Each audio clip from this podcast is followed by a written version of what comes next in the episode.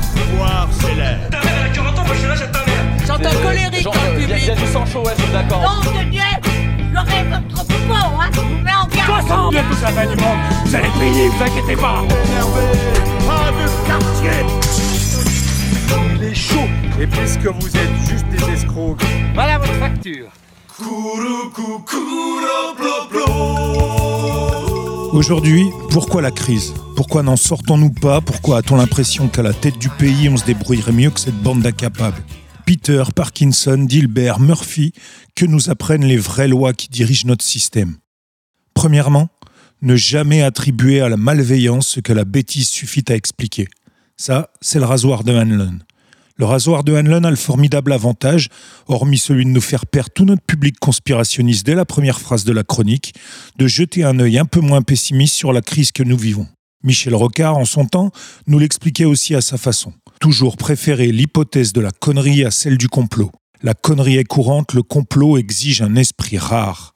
Il faut l'avouer, à la lumière de cette citation, on a tout de suite moins envie de se dire que la Covid-19 a été créée par les Illuminati reptilo-judéo-maçonniques LGBTQIA, dont Macron serait la marionnette pour régler au plus vite le problème des retraites qu'une réforme déjà criminelle avait du mal à faire passer. Nous sachons que nous ne sachons rien. Prends ça dans les dents, Socrate. Non, ce n'est pas un complot, on ne cesse de le répéter, et ça, même ceux qu'on ne saurait qualifier de dangereux gauchias le disent aussi. C'est une crise de système, quelque chose qui va de la déforestation effrénée à la mondialisation effrénée, jusqu'à la perte effrénée de notre souveraineté industrielle, fruit d'un libéralisme qui organise une casse effrénée du service public. Bref, ça va vite, comme un virus qui se répand, et ça fonce droit dans le mur. Pan, loi de Murphy, baby, tout ce qui est susceptible d'aller mal ira mal.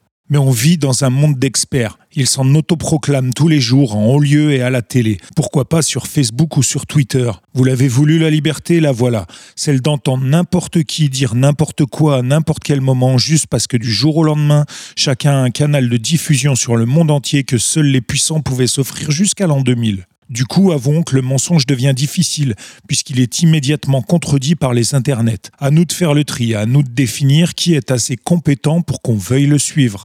Voilà, on y arrive.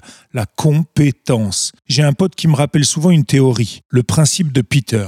Dans une hiérarchie, tout employé a tendance à s'élever à son niveau d'incompétence, avec pour conséquence que tout poste sera à terme occupé par quelqu'un incapable de l'assumer. Amis antifonctionnaires primaires, c'est le moment de vous lâcher. Mais au fait, qui sont exactement les fonctionnaires qu'on n'aime pas? Pas les personnels hospitaliers, ce sont nos nouveaux héros. Pas les pompiers, pas les profs, quoique si un peu, pas les policiers.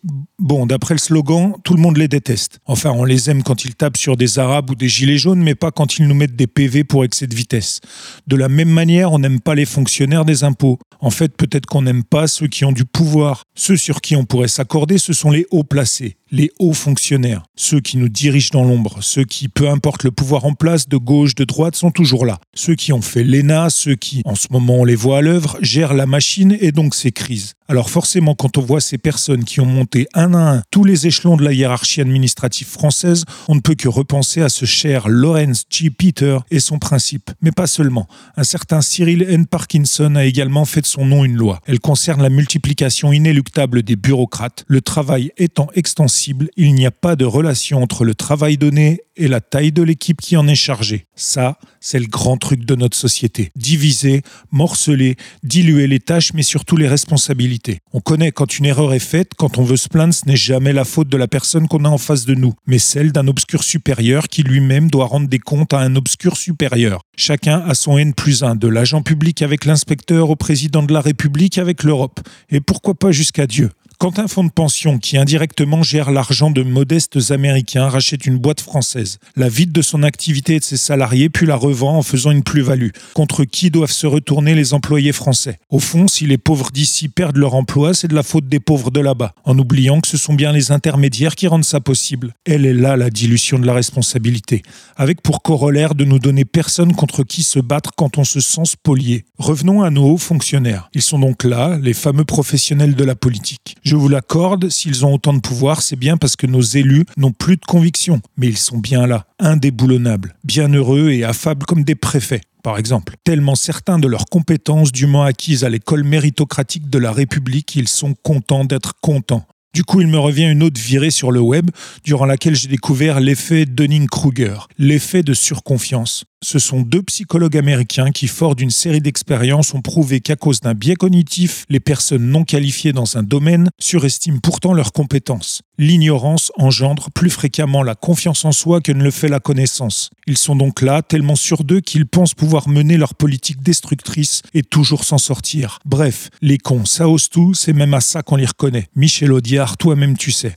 Parce qu'en fait, ils sont peut-être juste cons. Un principe va plus loin que celui de Peter, le principe de Dilbert. Les gens les moins compétents sont systématiquement affectés au poste où ils risquent de causer le moins de dégâts, ceux de manager. Ce sont donc les plus mauvais compromeux, mais sur les dégâts causés, je suis moins sûr. Parce que dans la grande charpenterie, c'est bien eux qui installent les plafonds de verre contre lesquels les plus compétents qu'eux, mais moins bien nés, viennent se fracasser la tête. Car oui, il se trouve que le système ne produit pas tout seul ces abus. Il y a bien des noms qui correspondent aux postes de hauts fonctionnaires, d'élus ou de grands entrepreneurs.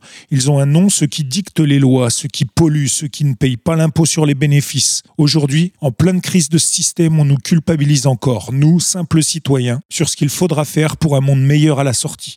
On dit souvent que l'inventeur de l'arme n'y peut pas grand-chose, que c'est celui qui appuie sur la gâchette le responsable. C'est peut-être oublier qu'entre les deux, il existe une manufacture qui produit et vend les flingues, légalement, très cher et en grande quantité. Bon, vous l'avez compris, rien de secret ici, juste le résultat de quelques recherches accessibles à tous sur la toile sauvage et mondiale, certainement une bonne excuse pour faire de l'anti-élite, renégat que je suis.